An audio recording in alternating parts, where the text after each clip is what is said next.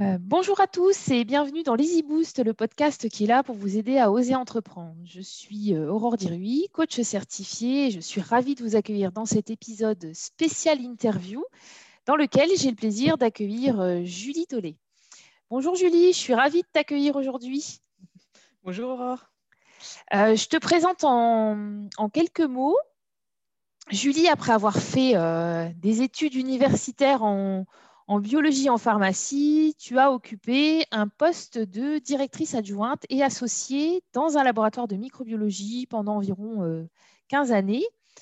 Alors, tu avais dans ce labo euh, des fonctions très techniques, de validation de résultats, de développement de processus et aussi des fonctions euh, plus managériales, hein, puisque tu gérais une équipe de techniciens préleveurs qui intervenaient sur site chez les clients. Et puis en 2019, tu as pris un énorme virage. Hein. Tu as quitté ce poste pour créer ton entreprise, LeasyUp. Donc bien sûr, pour ceux qui n'auraient pas encore compris, euh, Julie est mon associée dans LeasyUp. Aujourd'hui, tu accompagnes euh, les organismes de formation afin de les aider à obtenir leur certification Calliope. Je te laisserai nous en dire un peu plus tout à l'heure. Avec plaisir. Alors Julie, on se connaît depuis pas mal d'années. Hein. J'ai un repère infaillible pour me souvenir de notre rencontre, c'est l'âge de ma fille. J'ai eu la chance de te recruter euh, quelques mois avant sa naissance pour que tu me remplaces pendant mon premier congé maternité. Donc il y a presque 16 ans aujourd'hui. Et quand je suis revenue de congé maternité, eh bien, tu es restée, on ne s'est plus quitté. Euh, je pense qu'on peut dire qu'on a eu la chance de trouver notre binôme de travail. Mais bon, je vais m'arrêter euh, un peu de parler. Euh, c'est moi la plus bavarde de notre binôme, mais si je t'ai fait venir dans mon podcast, c'est surtout pour avoir ton retour sur ta reconversion et ton retour sur l'audace que tu as eue de devenir entrepreneuse. Alors, première question, Julie. Est-ce que tu as aimé ce poste que tu as occupé pendant presque 15 ans? Alors oui, j'ai beaucoup aimé mon poste. C'est un métier que j'ai beaucoup apprécié. J'ai grandi en fait avec ce poste. Je suis arrivée euh, en entreprise euh, tout juste après ma sortie d'études et j'ai beaucoup évolué. Mes fonctions ont grandi avec moi, si on peut dire. J'ai grandi euh, avec ce poste. J'aimais beaucoup l'aspect managérial. C'était une de mes fonctions principales. Gérer les équipes, c'était hyper enrichissant. Puis j'aimais beaucoup aussi l'aspect relation client. Donc ça peut parfois être un peu très exigeant, mais en tant que prestataire de service, c'était quelque chose de, de prépondérant dans le métier. Donc c'est quelque chose que j'appréciais beaucoup. Et puis ça m'a permis de te rencontrer, comme tu l'as dit, et de travailler mon binôme de travail. Et je pense que voilà, cette expérience, euh, si elle n'avait pas eu lieu, j'en serais pas là aujourd'hui. Donc euh, c'est un métier que je ne renie pas du tout, qui fait partie intégrante de mon parcours. D'accord, donc c'est vraiment des fonctions que tu as aimé occuper en fait. Euh. Voilà, tout à fait. D'accord, c'était pas un métier que tu as exercé à reculons Par dépit, non, ou pas du tout. Ok, d'accord. Alors, du coup, est-ce que tu peux nous dire euh, quel a été le, ou les déclencheurs d'ailleurs hein, de ton envie de partir de ce poste de, directrice adjointe que tu occupais et que tu avais l'air d'apprécier? Alors, pour resituer le contexte, euh, au moment de mon départ, l'entreprise venait d'être achetée depuis deux ans. Donc, en tant que directrice et associée, j'avais participé à cette étape de, rachat. On avait participé au choix du repreneur. Mais au bout de deux ans, bah, force était de constater que la direction prise par, euh, par le groupe, du coup, n'était pas celle que j'avais prévue, que j'avais envisagée. Euh, donc, si tu avais posé la question il y a deux ans, pourquoi j'ai envie de partir, j'aurais eu un peu de mal à te répondre, à part euh, te dire j'ai envie de partir, il faut que je parte parce que sinon je vais pas tenir, ça va pas, je vais pas y arriver. J'aurais eu un peu plus de mal à te dire autre chose que ça. J'avais le sentiment voilà de ne plus être écoutée, d'être voilà toujours face à un mur. Mais sinon j'aimais mon métier, je continuais à l'aimer. Donc voilà, c'était un sentiment de, de, me dire voilà j'aime mon métier, mais il faut que je parte pour me préserver. Donc maintenant avec le recul, je me rends compte que mon corps avait quand même un petit peu euh, envoyé des signaux d'alerte. Je me suis, euh, voilà, j'ai porté une minerve pendant euh, quelques mois, donc bon, c'était quand même des signaux assez visibles, mais j'ai pas voulu les écouter, j'ai pas voulu les voir. Je me disais toujours, ouais, c'est toi, vas-y, essaye de faire des efforts. Essaye de, faire mieux. C'est peut-être voilà, à toi de, faire en sorte que le partenariat il fonctionne, de, faire en sorte de te sentir mieux dans ton poste. Donc, je ne me rendais pas compte à ce moment-là que l'environnement professionnel était devenu toxique, que je voilà que je voilà, j'arrivais plus à exercer mon métier comme j'avais envie de l'exercer. Et pour tout dire, je pense avec le recul que le déclencheur, ça a été de partager mon mal-être avec toi et de me rendre compte qu'en fait, j'étais pas toute seule. Voilà, de me dire, euh, ben, finalement, c'est pas que moi qui, qui perçois ça. Finalement, euh, il y a peut-être quelque chose de, de, vrai dans ce que je, dans ce que je perçois dans, dans l'environnement. Euh, il y a, peut-être quelque chose qui ne me correspond plus. Et je me suis dit, là, il faut que, que je m'écoute et que, que je parte, que, que j'aille vers autre chose. D'accord, et donc en fait, ton poste ton poste n'avait pas changé sur le papier, c'est ça? Tu avais toujours ça, exactement. poste. Mais par contre, c'était euh, les associés qui avaient changé et un peu la direction en fait de l'entreprise. Voilà, c'est ça. et l'orientation, la stratégie, qui était différente. La, relation avec le client, euh, voilà, on avait, c'était toujours quelque chose de, très important quand on a une entreprise. Si on n'a pas de clients, mmh. ben, on n'a pas de business. Et là, on avait l'impression que les clients, ils passaient un peu au second plan voilà que l'important c'était l'entreprise, l'entreprise, les bénéfices. Alors certes, c'est important, mais quand on fait un métier de prestataire de service, si le client n'est pas au centre et la satisfaction avec, on perd un peu de l'intérêt du poste. Ouais. Tout quand on sait que ça peut marcher. Ouais, ça ne te correspondait plus et euh, avant que ton cerveau s'en rende compte, c'est d'abord ton corps finalement qui t'a fait des alertes, c'est ça. Hein. c'est ça, mais bon, euh, pour écouter son corps, il faut être à l'écoute et je pense que c'était quelque chose que j'étais, voilà, j'étais pas forcément prête à faire tout de suite. Ouais, oui, mais en même temps, euh... tu étais dans un poste où tu t'étais épanoui pendant des années, donc tu ne pas non plus que ça allait. Euh, y, a, ça. Voilà, hein, exactement, exactement. Et puis j'avais plutôt tendance à me dire que c'est de ma faute que celle des autres, donc je me disais oui, plutôt ah voilà, qu'il fallait que je m'améliore avant de me dire qu'il y avait peut-être d'autres choses à, faire ailleurs. Après, la démarche est bonne aussi, c'est-à-dire que tout ne vient pas des autres non plus. Quoi, en oui, fait, hein, tout à fait. ta démarche était bonne. Hein. et du coup, comment, euh, comment tu es partie concrètement et, euh, et, combien de temps ça t'a pris? Alors, euh, pour être honnête, ça a pris quand même plusieurs mois. Parce que quand on prend la décision de partir, avant, il y avait quand même toute une étape de, réflexion. C'est-à-dire qu'entre l'idée qu'on fait qu'il y a quelque chose qui ne marche pas et la décision de partir, il y a quand même eu, je pense, deux mois où euh, je me suis dit, allez, il faut que je parte. Donc j'avais la décision qui était prise. Après, il restait à savoir comment et euh, aussi à voir avec euh, la direction du groupe euh, dans quelles conditions. Parce que voilà, le, sujet quand on veut partir, c'est que moi, je ne voulais pas déstabiliser ma famille. je ne voulais pas aller partir dans un environnement encore plus déstabilisant pour moi. voilà, je voulais quand même assurer un petit peu tout ça et il a fallu négocier. Donc moi, j'ai négocié mon départ avec l'entreprise, quitte mmh à ne pas dire pourquoi je partais. C'est-à-dire que moi, je voulais assurer mon projet professionnel derrière et euh, stabiliser ma vie de famille. C'était ça le plus important. Mmh euh, donc euh, voilà, et à la deuxième phase, une fois que j'ai pris la décision, c'était la négociation. Donc là, ben, je pense qu'entre le moment où on, est allé voir, ben, on, l'a fait toutes les deux, donc je dis on là, le moment où on est allé voir les, la, direction et le moment où on est parti, ça a pris quatre mois supplémentaires.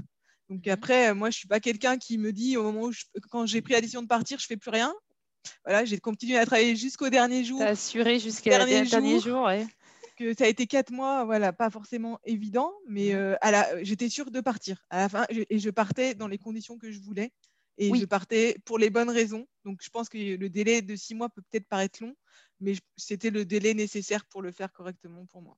Bah pour peut-être un peu maturer ce départ aussi. Euh, voilà, c'est ça. Et puis m'assurer que à la fin, c'est pas forcément évident quand on part. Ça devient même encore pire que quand on a eu envie de partir. Oui. Et comme ça, on, est sur un poste à responsabilité, peut-être en fait. Il y a peut-être ça aussi. Voilà, c'est ça exactement. Donc j'étais à la fin, j'avais la réflexion était ancrée et euh, le euh, voilà, le projet était fixé. Je voulais partir et j'étais euh, voilà, en pleine conscience avec moi-même. Mmh, mmh. Puis du coup, tu as, as, tout mis en œuvre finalement pour que pour partir dans les meilleures conditions, parce que tu aurais, pu partir en, claquant la porte, tu étais quand même associé, tu aurais pu, aurais pu euh, je ne sais pas, dans une réunion de direction, hurler et dire que tu n'étais pas d'accord, etc. Enfin, euh, mais tu, tu voulais partir dans de bonnes conditions. Voilà, bah déjà, ça ne me euh, ressemble pas. Je pense que je n'étais pas prête à hurler à partir de la porte. et euh, je voulais, euh, voilà, je suis maman, je suis mariée. Mmh. voilà, je voulais pas que ma décision, déjà, ça déstabilise un petit peu quand même la, famille, mais je voulais pas que ça déstabilise tout d'un coup. Je suis pas comme ça, voilà. J'ai pas cet aspect-là de, prise de, de, décision sur un coup de tête.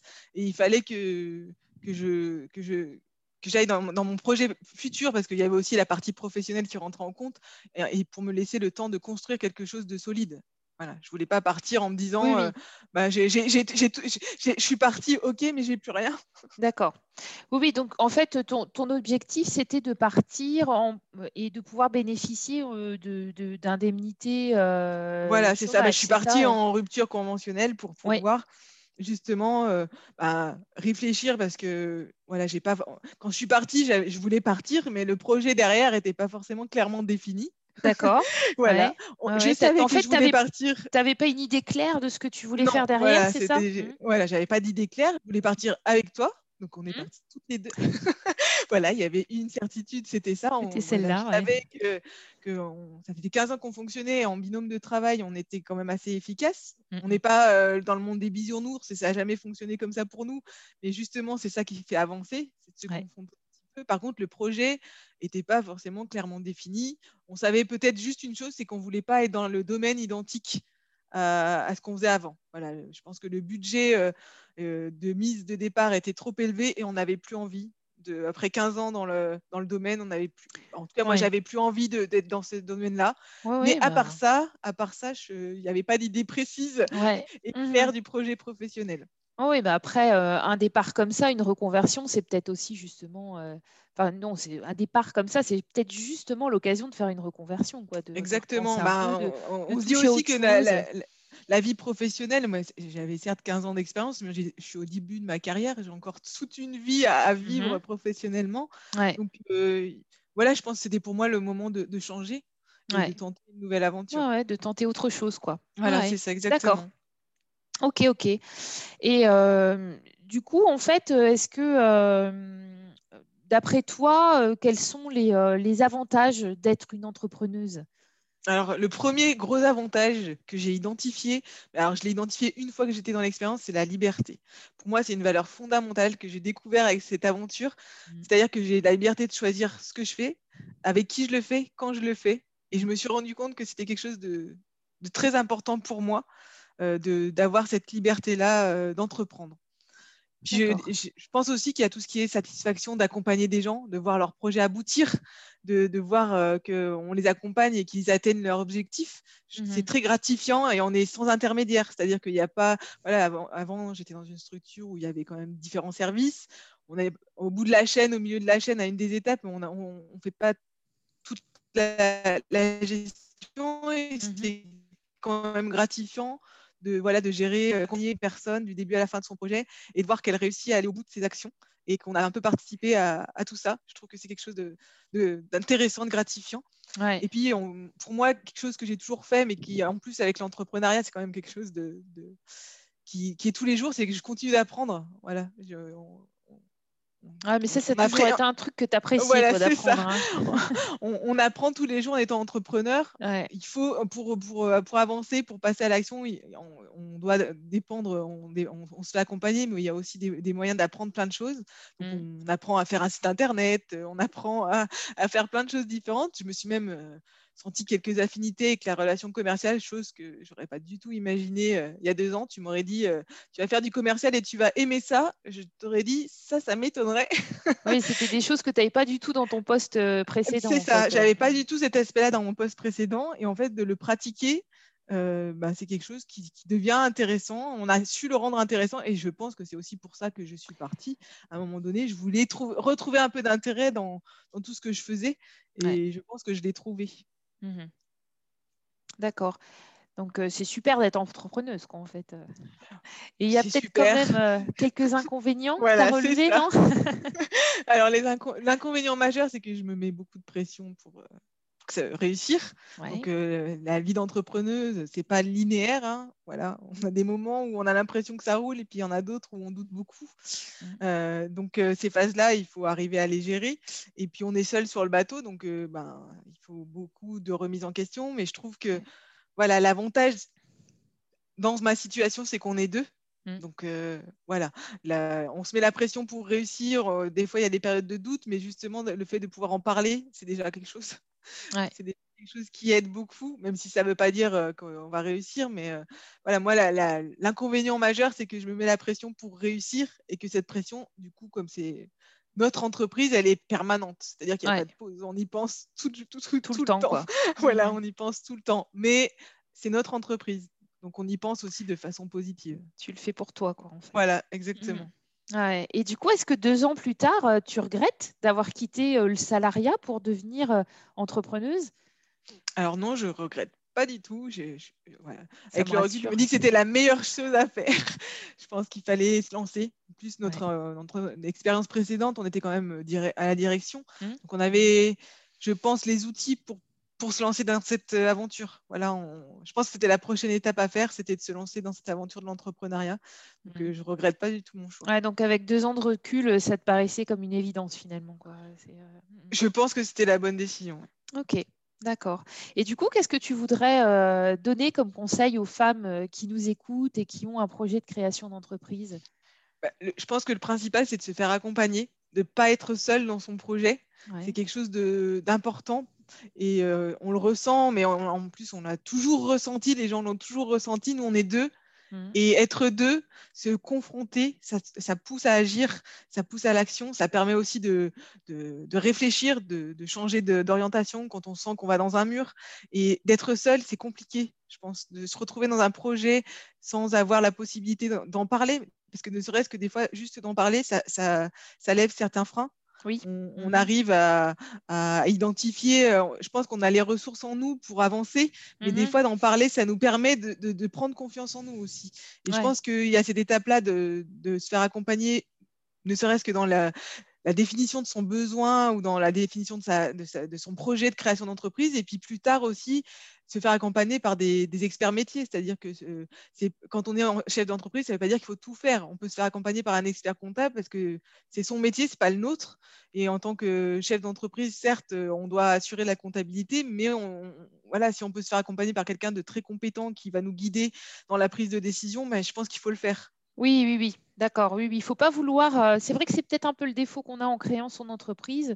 On veut tout, tout garder toutes les casquettes sur la tête et finalement, euh, avoir euh, faire appel à des experts ou se faire un peu soutenir, accompagner, ça peut. Euh, je pense que c'est important quoi. parce que mmh. des fois on se retrouve face à, on, se dit mais pourquoi ça marche pas? Et d'avoir quelqu'un à qui parler ou ne serait-ce que pour déclencher une nouvelle idée ou d'identifier quelque chose qu'on n'a pas vu parce que quand on est dans un projet, on est, on est la tête dedans tout le temps. Donc d'identifier des choses euh, qui pourraient, qu'on pourrait changer, c'est pas forcément facile. Ouais. Donc, du coup, le fait d'en parler à quelqu'un, ça permet de lever un peu la tête du guidon. Et puis, parce que tu disais un truc pas mal tout à l'heure, c'est que le, être un binôme, c'est pas juste on se soutient, on se serre les coudes, c'est on confronte nos idées aussi parfois. Et ça, c'est hyper important, je trouve aussi, parce que. Exactement. Ça bah, de toute façon, je pense que ça n'aurait pas marché euh. si on était tout le temps d'accord.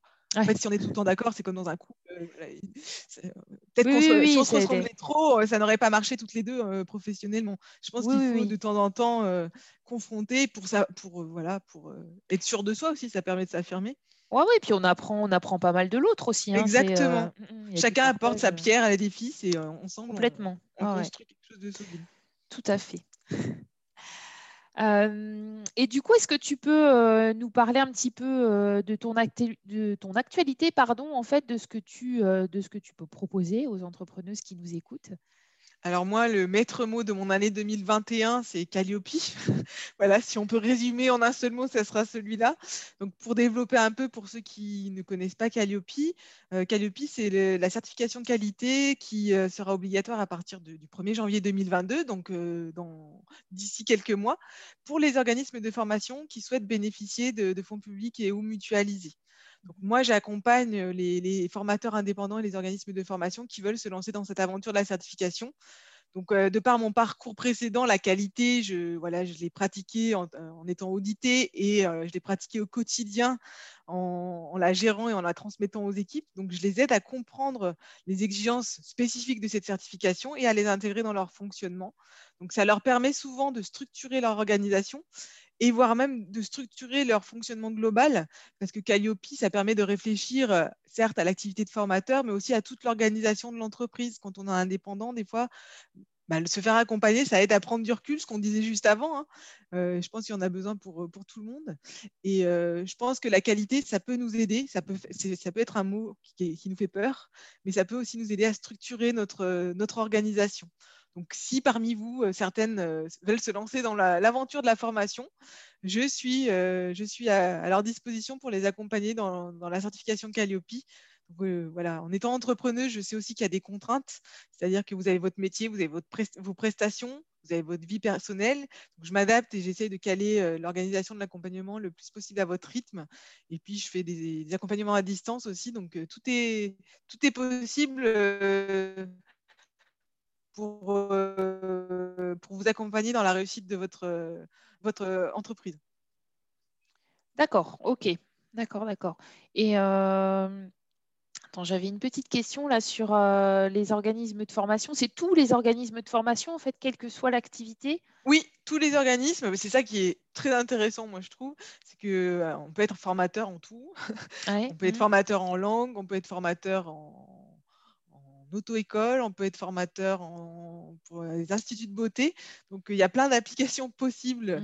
Euh, voilà, et c'est ça qui, est, euh, qui rend l'activité de formateur très intéressant. Et les accompagnements que je fais aussi, j'accompagne des gens tellement euh, différents que mmh c'est ça qui est très intéressant dans, ce que je fais actuellement. D'accord. Et même, même des débutants peuvent obtenir euh, la certification Calliope On peut l'obtenir dès le départ avec ce qu'on appelle euh, statut de nouvel entrant, si on rentre dans le. D'accord, oui. on n'est pas obligé d'avoir six mois de mois d'expérience en formation. D'accord. Exactement. On peut se lancer dès le départ si ça fait partie du projet qu'on a de création d'entreprise, bien sûr. Ok, ok, d'accord. Bon, bah super.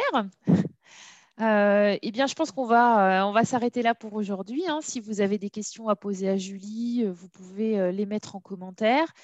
N'hésitez pas à partager, à commenter ou à liker cette interview. J'espère qu'elle vous a plu et qu'elle vous a inspiré pour la création de votre entreprise. Merci beaucoup, Julie, pour le retour d'expérience que tu nous as partagé aujourd'hui. Ben, merci à toi de m'avoir invité. Eh bien, moi, je vous donne rendez-vous au prochain épisode de mon podcast. À bientôt. À bientôt. Au revoir.